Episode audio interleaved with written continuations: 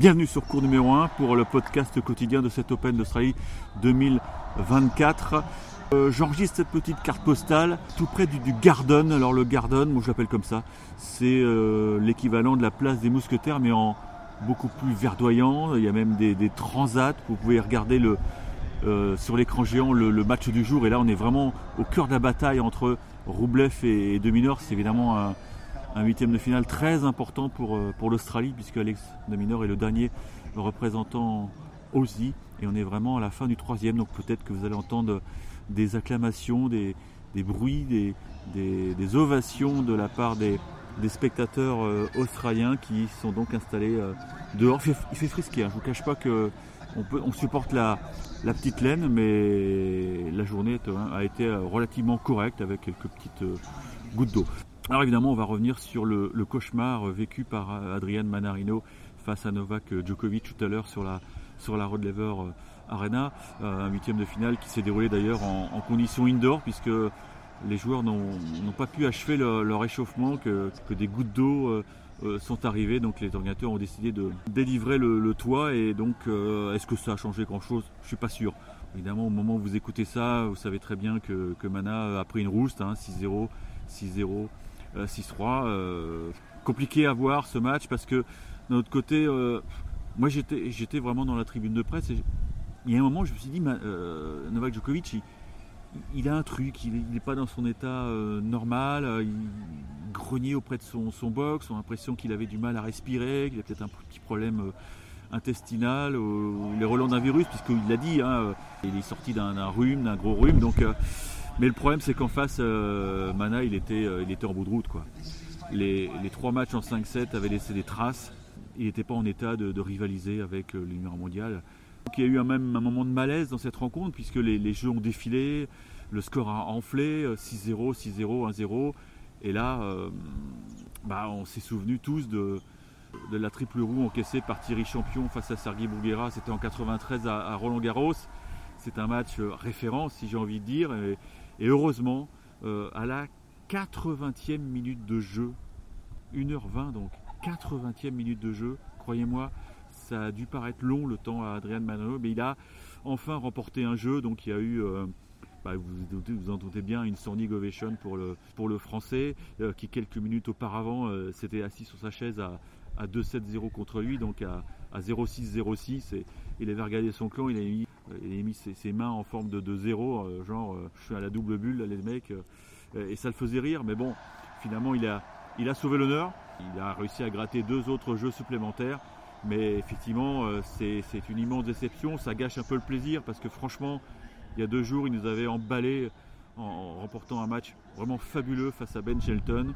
Donc euh, fin de la, la, route pour Adrien Manerino, évidemment, on lui a demandé s'il avait eu peur de de prendre euh, l'humiliation suprême Honnêtement, euh, prendre trois bulles, moi, ça, ça, ça m'aurait pas affecté plus que ça. Ça aurait fait beaucoup parler les gens, mais voilà. À ce moment-là, euh, le sourire, il vient parce que tout le monde hurle. Tu, tu peux pas rester non plus de marbre face à ça, quoi. Tu es obligé de. Voilà.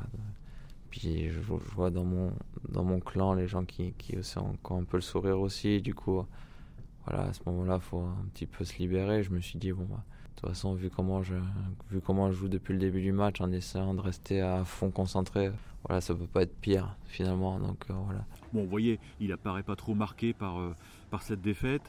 Euh, il a besoin de souffler parce que il a eu quand même un début d'année très compliqué, une préparation un peu compliquée, c'est ce qu'il disait, et puis ce, ce parcours à l'Open d'Australie avec trois matchs en, en 5-7 contre Wawrinka, contre Mounard et puis donc Shelton.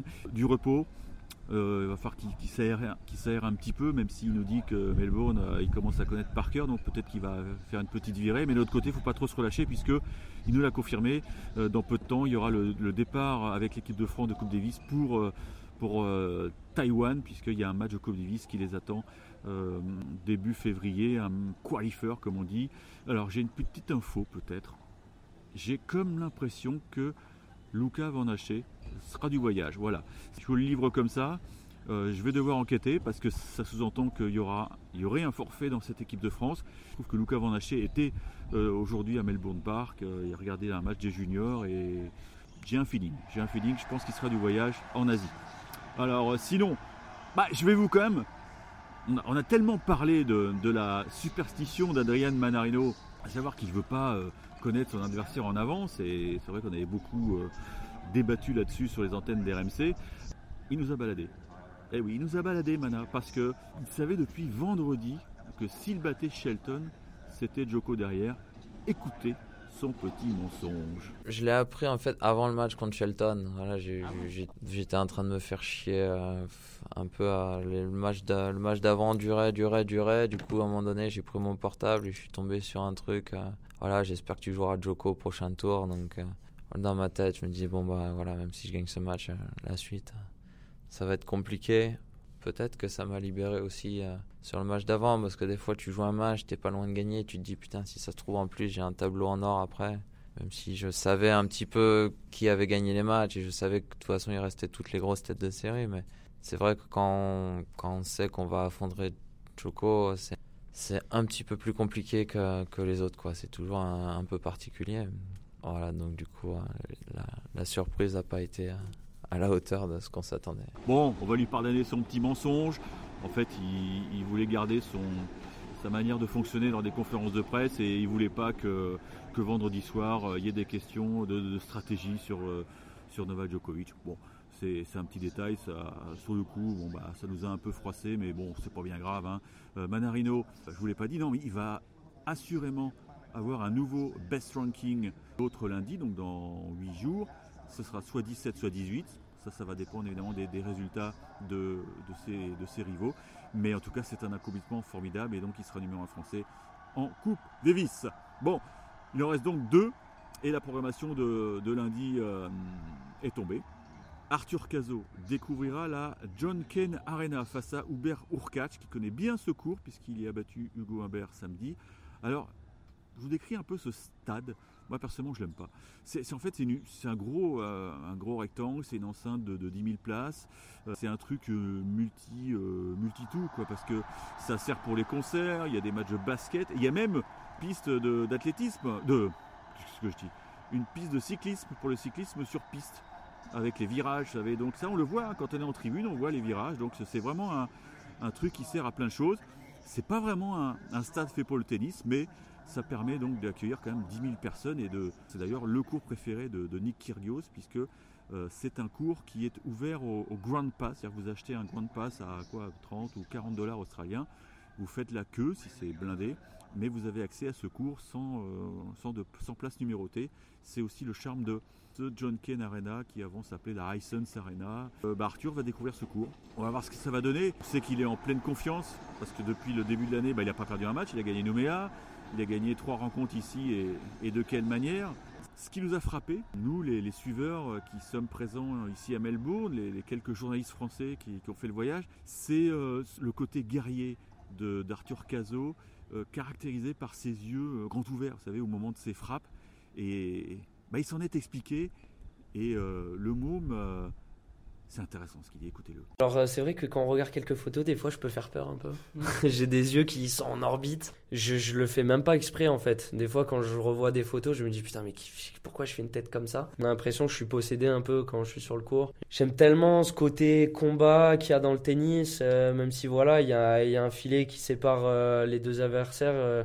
moi je suis un grand fan des sports de combat et j'essaie vraiment de visualiser comme si j'étais dans une cage de MMA ou un ring et et quand je suis sur le course, voilà, j'ai envie de sortir vainqueur et, euh, et, de montrer de quoi je suis capable. Donc euh, je pense qu'il y a ce petit côté-là dans mon regard quand je frappe la balle. Voilà. Alors ce qui est, drôle, c'est que Urkac, lui, c'est un joueur euh, qui frappe les yeux fermés. Donc c'est tout l'inverse d'Arthur Cazot. Donc voilà, le duel est lancé. On espère que ça va sourire. Dans le tableau féminin, évidemment, on attend Océane Dodin. Alors la nordiste va avoir droit à la Rod Lever Arena face à la chinoise Kiwen Zheng, tête de série numéro 12.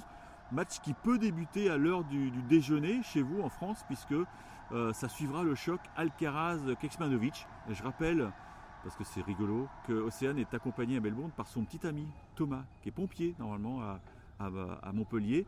Mais le problème, c'est que ses congés, il avait pris un mois de congé, ils sont arrivés à terme. Et donc il a dû appeler sa caserne à Montpellier pour euh, prolonger le séjour. D'après ce que je crois savoir, le commandant ou le capitaine euh, a été compréhensif. Donc Thomas sera bien dans la boxe demain pour euh, pousser euh, sa petite amie en espérant que, le, voyage, enfin que le séjour va se prolonger encore plus à Melbourne. Et Océane nous a raconté comment son chéri, qui je vous rappelle, ne connaît rien au tennis, hein, c'est la manière dont il lui lance les balles à l'entraînement, je ne veux pas dire que mais bon, sentez bien que c'est pas un professionnel. Et donc elle nous raconte un peu comment son chéri, bah, il, vit, il traverse ce, ce qui est exceptionnel pour Océane Dédain. Il est assez émotif, donc là, à chaque fois, après les matchs, il vient me voir en pleurant. Moi, je dis j'ai faim, laisse-moi aller manger. mais du coup, c'est assez drôle. Mais non, il est, il est super heureux. Et puis c'est vrai que ça fait 5 ans qu'on est ensemble, donc il m'a vu aussi un petit peu galérer dans les grands chelems, perdre au premier tour, au deuxième. Et, euh, et là, c'est la première fois vraiment qu'il y a un, un, beau résultat. Donc voilà. Et puis aussi, je lui mets pas mal la pression. Je suis un petit peu chiante. Ça fait un mois qu'on est en Australie, donc quand je gagne, la pression pour lui redescend et, euh, et il encaisse beaucoup parce que je suis pas facile. Ah bah elle a son petit caractère Océane, vous l'avez compris. C'est la quatrième fois que la française va être confrontée à la chinoise. Elle reste sur deux défaites, mais c'était sur terre battue, dans des petits tournois à Contrexéville, à Montpellier. Mais en 2020, elle l'avait dominée en, indoor à Reims. La clé du match, c'est que Océane, elle aura des opportunités, des opportunités. Elle sert très bien. Euh, elle est très agressive en retour. Bon, la seule différence, c'est que la chinoise, elle sert beaucoup mieux que, Clara Burel. Donc, euh, l'équation est pas, pas simple. Il va falloir sortir le, grand jeu, Océane, et surtout de ne pas être euh, impressionné par, euh, par la Rod Lever Arena, sur laquelle, je crois de mémoire, elle n'a jamais joué. Donc, rien à perdre. L'objectif, c'est de faire aussi bien qu'Alizé Cornet, qui il y a deux ans avait atteint les quarts de finale. Voilà, ce serait énorme. On y croit. Il nous en reste deux chances. Hein. Ce tournoi d'ores et déjà réussi. Hein on l'a bien compris. Mais si on avait un petit quart de finaliste, ce serait génial. Allez, ciao ciao, à bientôt. RMC, cours numéro 1.